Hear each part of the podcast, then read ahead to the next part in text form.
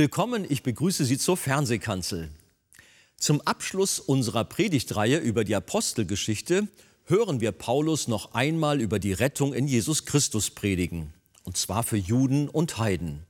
Doch inwiefern ist das Heil dieser beiden Gruppen miteinander verbunden?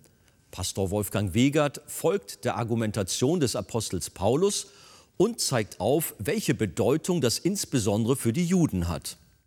Außerdem erfahren Sie, welche herausfordernde und auch ermutigende Botschaft der letzte Abschnitt der Apostelgeschichte auch für uns hat.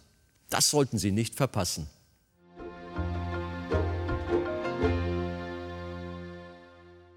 Und jetzt müsst ihr mal schauen.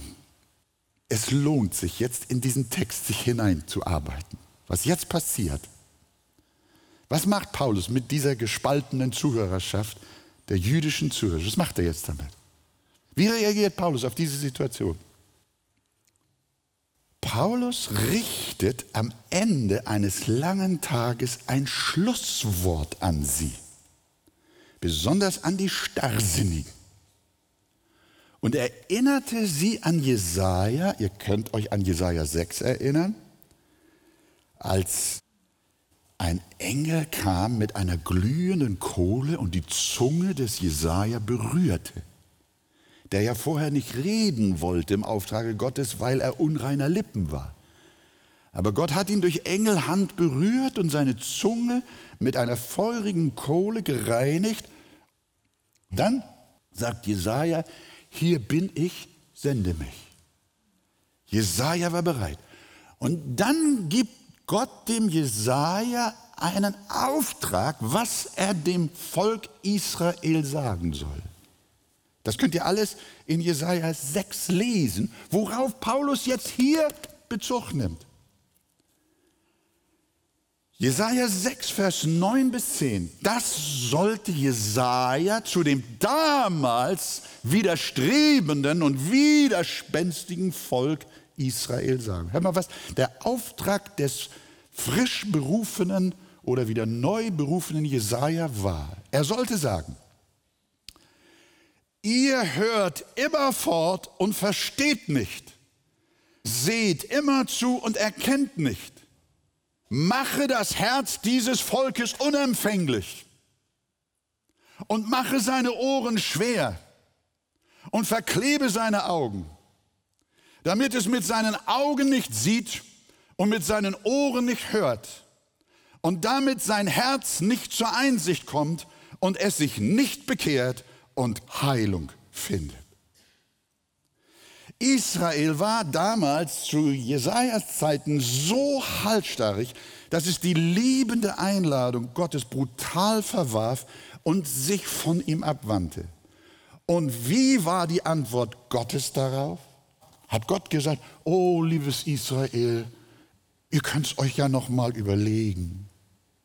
Vielleicht habt ihr doch mal Lust, euch an mich zu wenden. Ich habe immer eine offene Tür. Wann immer es euch gefällt und wann immer ihr wollt, könnt ihr kommen. Und dann werde ich euch annehmen und erretten. Ihr habt noch ein ganzes Leben, ihr habt noch Jahrhunderte Zeit, ihr seid viel zu wunderbar. Deswegen überlegt es euch doch noch mal, ob ihr nicht doch auch den Messias annehmt und mein Wort annehmt. Hat Gott solchen Auftrag Jesaja gegeben? Als Antwort auf die Verstocktheit des Volkes? Nein, die Antwort Gottes an Jesaja lautete: Mache das Herz dieses Volkes unempfänglich, damit sein Herz nicht zur Einsicht kommt und es sich nicht bekehrt und Heilung findet. Auf Deutsch, die Tür war zu. Und interessant ist, also diesen Umstand in Jesaja 6, diese Worte, die Jesaja im Auftrag Gottes zu dem abtrünnigen Israel damals sprechen sollte, die spricht jetzt Paulus in seiner Mietwohnung in Rom zu den Obersten der Synagogen und sagt, das seid ihr. Interessant ist, dass ja nicht nur Paulus die Worte des Jesaja zitiert, sondern auch Jesus kommt auf diesen Sachverhalt zu sprechen. Er sagt in Johannes 12, Vers 40 mit Jesaja. Gott hat ihre Augen verblendet und ihr Herz verhärtet, damit sie nicht mit den Augen sehen, noch mit dem Herzen verstehen und sich bekehren und ich sie heile. Ja, sie konnten nicht glauben, weil sie sich grundsätzlich für Jesus verschlossen hatten und Gott daraufhin sie verschlossen hat. Sie verstockten sich und nun sind sie verstockt. Sie verhärteten sich und nun sind sie verhärtet. Ihre Verblendung ist bereits Gottes vollzogenes Gericht an ihnen. Darum sagt Jesus in Johannes 3, Vers 18, wer nicht an den Sohn Gottes glaubt, der ist schon gerichtet. Jesus sagt nicht, wer nicht an den Sohn glaubt, der wird gerichtet, sondern er sagt, der ist schon gerichtet. Das heißt, es kann sein, lieber Freund, dein Unglaube, dein hartnäckiger, verbiesterter Unglaube kann möglicherweise und ist schon nach diesen Worten ein Gericht Gottes über dein Leben. Und Jesus verstärkt das im 19. Vers Johannes 3 nochmal. Darin aber besteht das Gericht. Worin besteht das Gericht?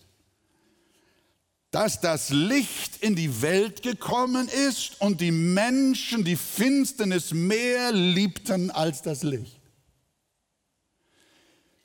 Dass du die Finsternis mehr liebst als das Licht, ist schon Ausdruck dafür, dass du, mein Freund, unter dem Gericht Gottes stehst.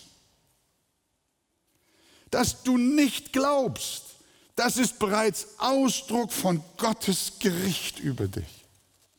Das ist die Botschaft, die Paulus hier diesen Juden, den Obersten der Juden in Rom vorführt und mit Jesaja-Worten das Schlusswort sagt, dass er hält aufgrund ihrer Ablehnung die zweigeteilte Judenschaft der Grund für unsere Verstocktheit Christus gegenüber ist also das Gericht Gottes. Das ist der Grund, warum Menschen nicht wollen.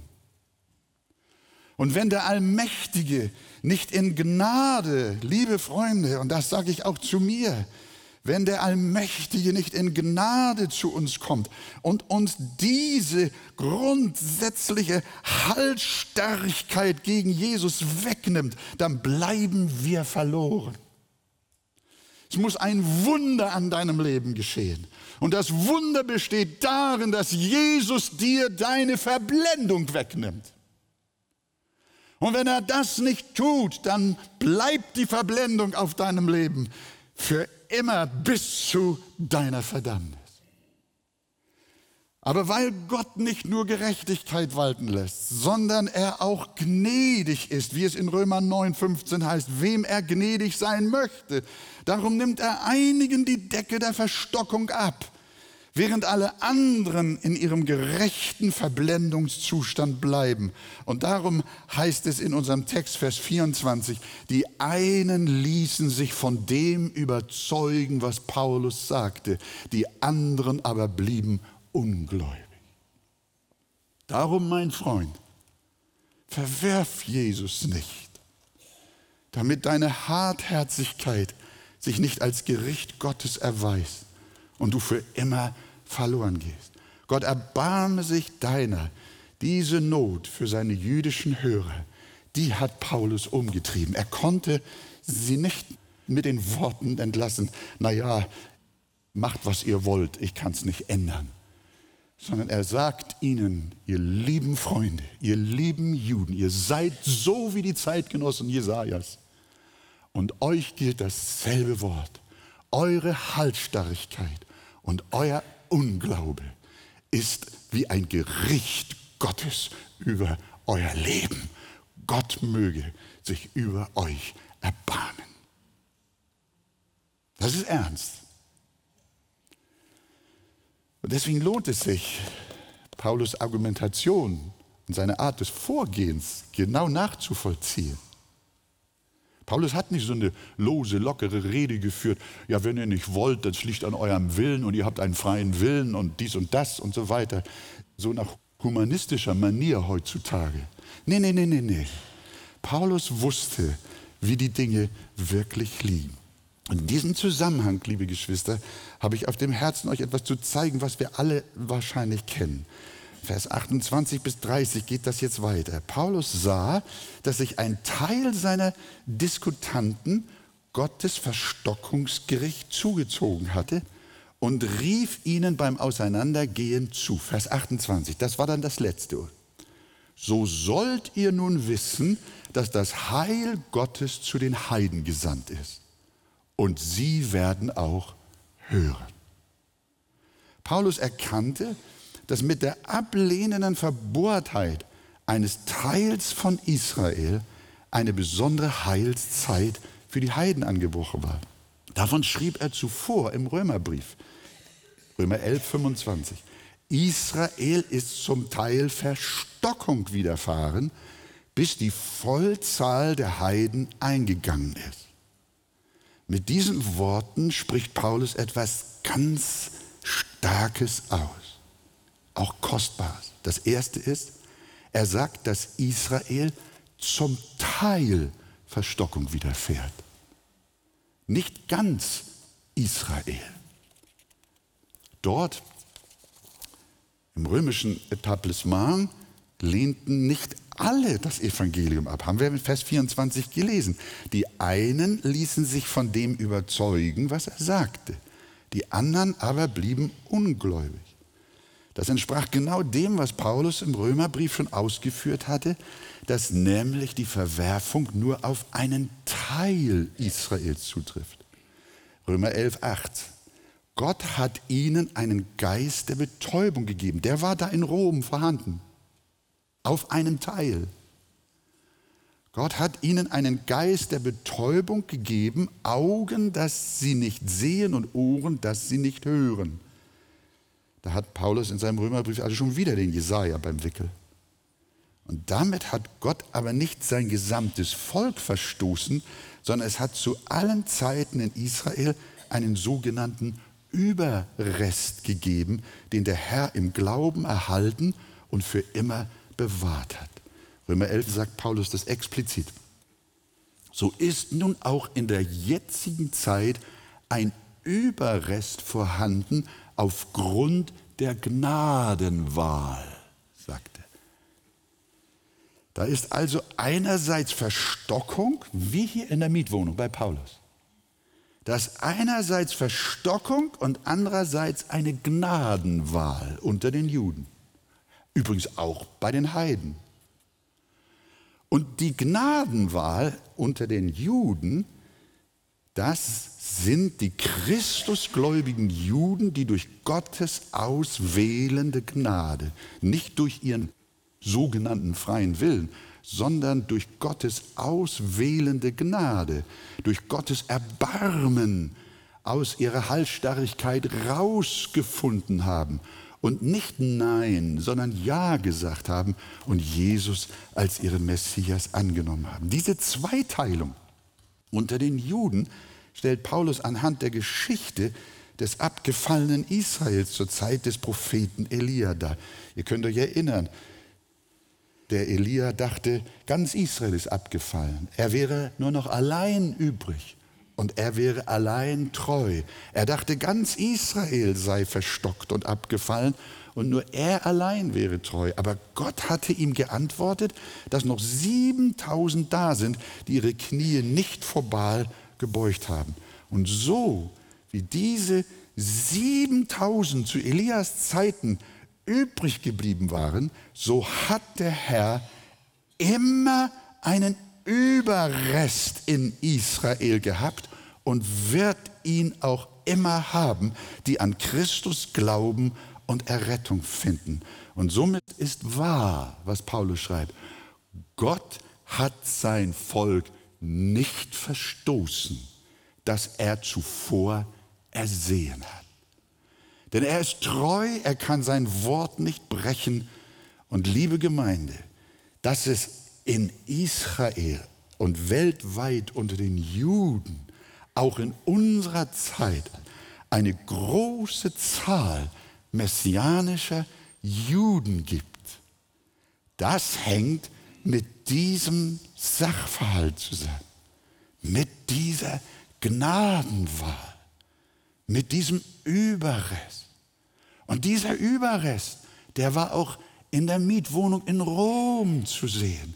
Und den sehen wir auch. Die Zahl der messianisch gläubigen Juden wird in dieser Zeit immer größer.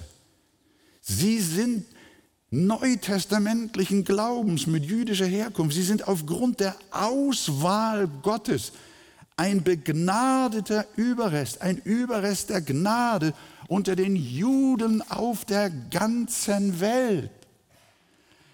Also als erstes hat Gott Israel nur zum Teil verstockt.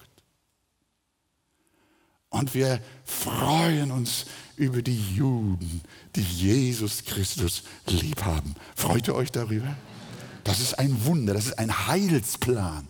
Gott hat gesagt, die Verstockung Israels geschieht nur zum Teil. Denn eine Gnadenwahl bleibt über die wird immer glauben und die wird Gott bewahren bis ans Ende. Lasst uns für unsere jüdischen Mitchristen von Herzen beten und für sie einstehen vor dem lebendigen Gott, denn sie sind Ratschluss Gottes in seiner herrlichen Heilsgeschichte. Aber noch mehr. Zweitens dauert die Verstockung des einen Teils der Juden nur so lange, bis die Vollzahl der Heiden eingegangen ist. Und da kommt jetzt etwas Wunderbares hinein. Wenn nämlich die Zahl der Menschen, die Gott aus den Heiden berufen hat, voll eingegangen ist, einige Übersetzungen sagen, bis die Fülle der Heiden eingegangen ist, dann ist auch die Zeit der jüdischen Teilverstockung vorbei. Ganz Israel wird gerettet werden. Nicht mehr nur zum Teil, sondern ganz. Römer 11, Verstockung ist einem Teil Israels widerfahren, aber nur so lange, bis die Vollzahl der Heiden zum Heil gelangt ist. Und liebe Gemeinde, freut euch, und dann wird ganz Israel gerettet werden, wie geschrieben steht. Es wird kommen aus Zion der Erlöser, der abwenden wird alle Gottlosigkeit, am Ende abwenden wird alle Haltstarrigkeit von Israel, sodass ganz Israel gerettet wird. Gefällt euch diese Verheißung? Ja, eigentlich müssen wir jetzt hier so ein bisschen Gas geben, nicht wahr? Weil hier vibriert es. Hier ist Heilsgeschichte. Ich erkläre euch das nicht aus Jux und Dollerei, sondern das Ganze, was ich euch erkläre, das hat seinen Grund und sein Fundament in den letzten Versen der Apostelgeschichte. In dem, was Paulus in Rom dort erlebt mit den Juden, erlebt er Heilsgeschichte. Paulus befindet sich an einem gewaltigen Wendepunkt des Heilswirkens Gottes.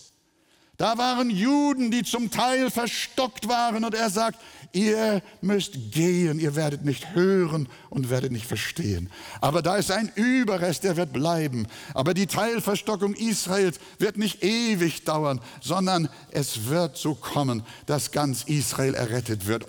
Kein anderes Volk auf der Erde hat je eine solche Heilszusage erhalten wie Israel. Und daran erkennen wir, dass gegen Ende der Zeit der christliche Glaube nicht aufhören wird, liebe Gemeinde, sondern er wird viel mehr triumphieren. Es bricht etwas auf unter den jüdischen Menschen, was wir menschlich gesehen heute kaum für möglich halten.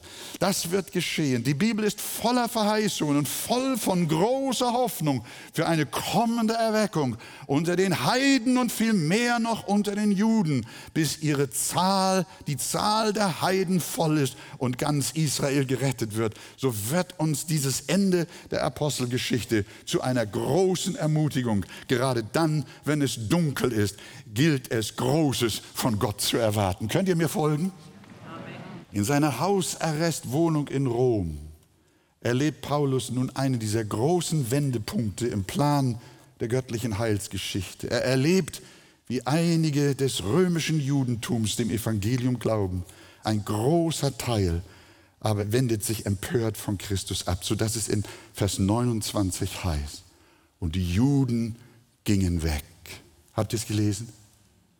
Und die Juden gingen weg und hatten viel Wortwechsel miteinander.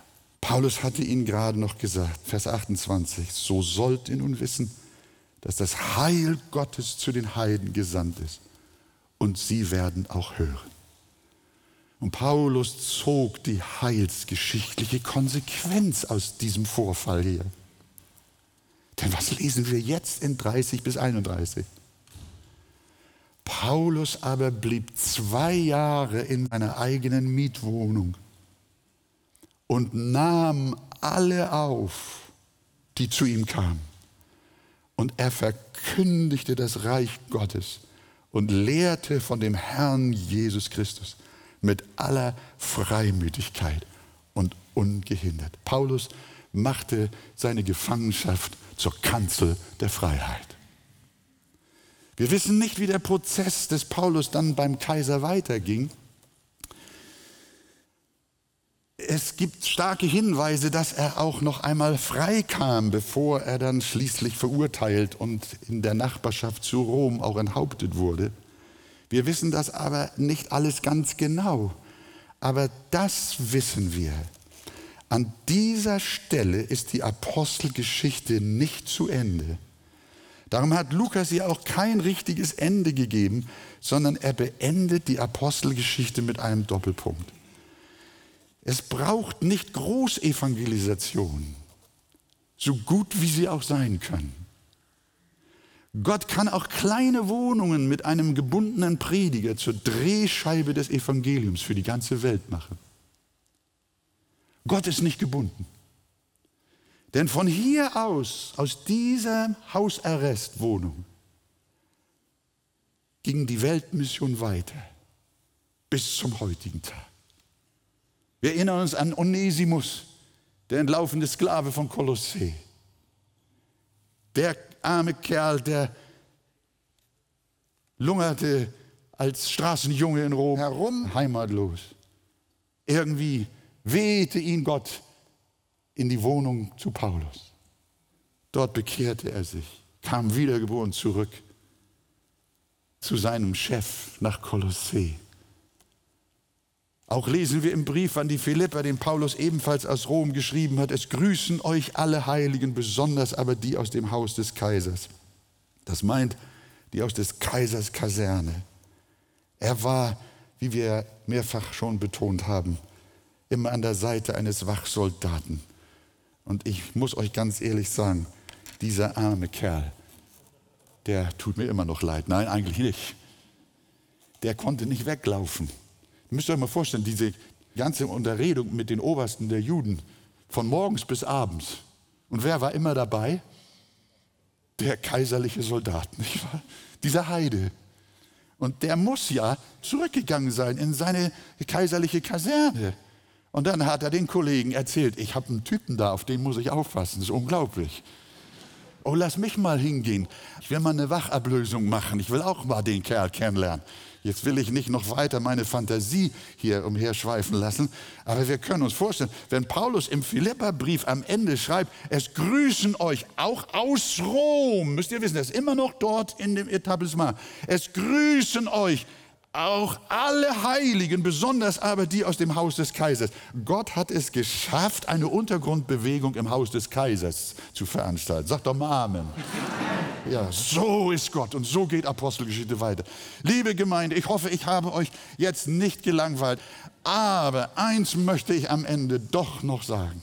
Als ich diesen Schluss und die ganze Apostelgeschichte dann nochmal auch an meinem Herzen vorüberziehen ließ.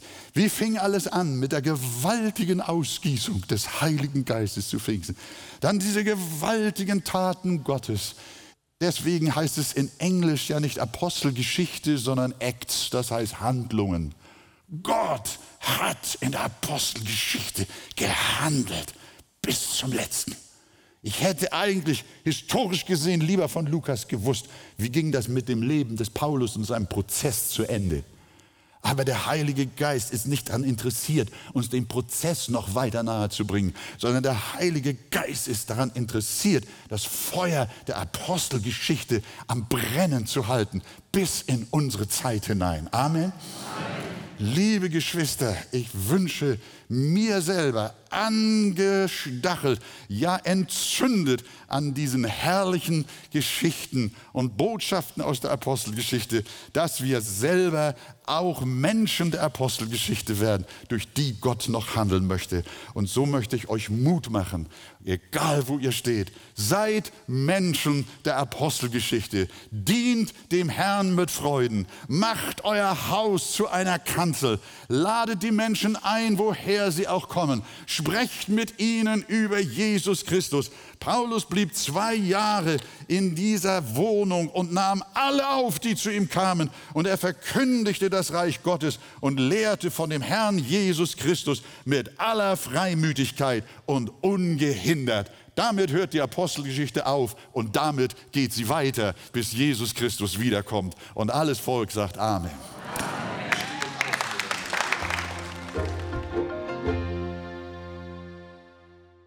Die Apostelgeschichte ist nicht zu Ende, denn Gott handelt und rettet immer noch, bis heute. Wenn Sie Interesse an vertiefenden Ausführungen zu diesem Thema haben, lesen Sie in dem Buch Das Evangelium Kennen und Genießen vom Pastor Wolfgang Wegert das Kapitel Ein barmherziger Gott. Auf Wunsch erhalten Sie von uns ein Exemplar kostenlos. Wir freuen uns über jeden Kontakt zu unseren Zuschauern. Sie erreichen uns per Brief, E-Mail oder zu nachfolgenden Zeiten unter der eingeblendeten Telefonnummer. Näheres zur evangelisch reformierten Freikirche Arche finden Sie im Internet. Wir bedanken uns ganz herzlich bei allen unseren Zuschauern für ihre Unterstützung. Jedes Gebet und jede finanzielle Hilfe trägt dazu bei, dass wir die Fernsehkanzel produzieren und ausstrahlen können.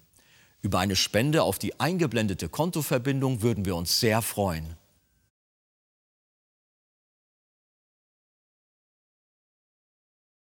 Nun verabschiede ich mich von Ihnen. Seien Sie bei der nächsten Fernsehkanzel gerne wieder dabei.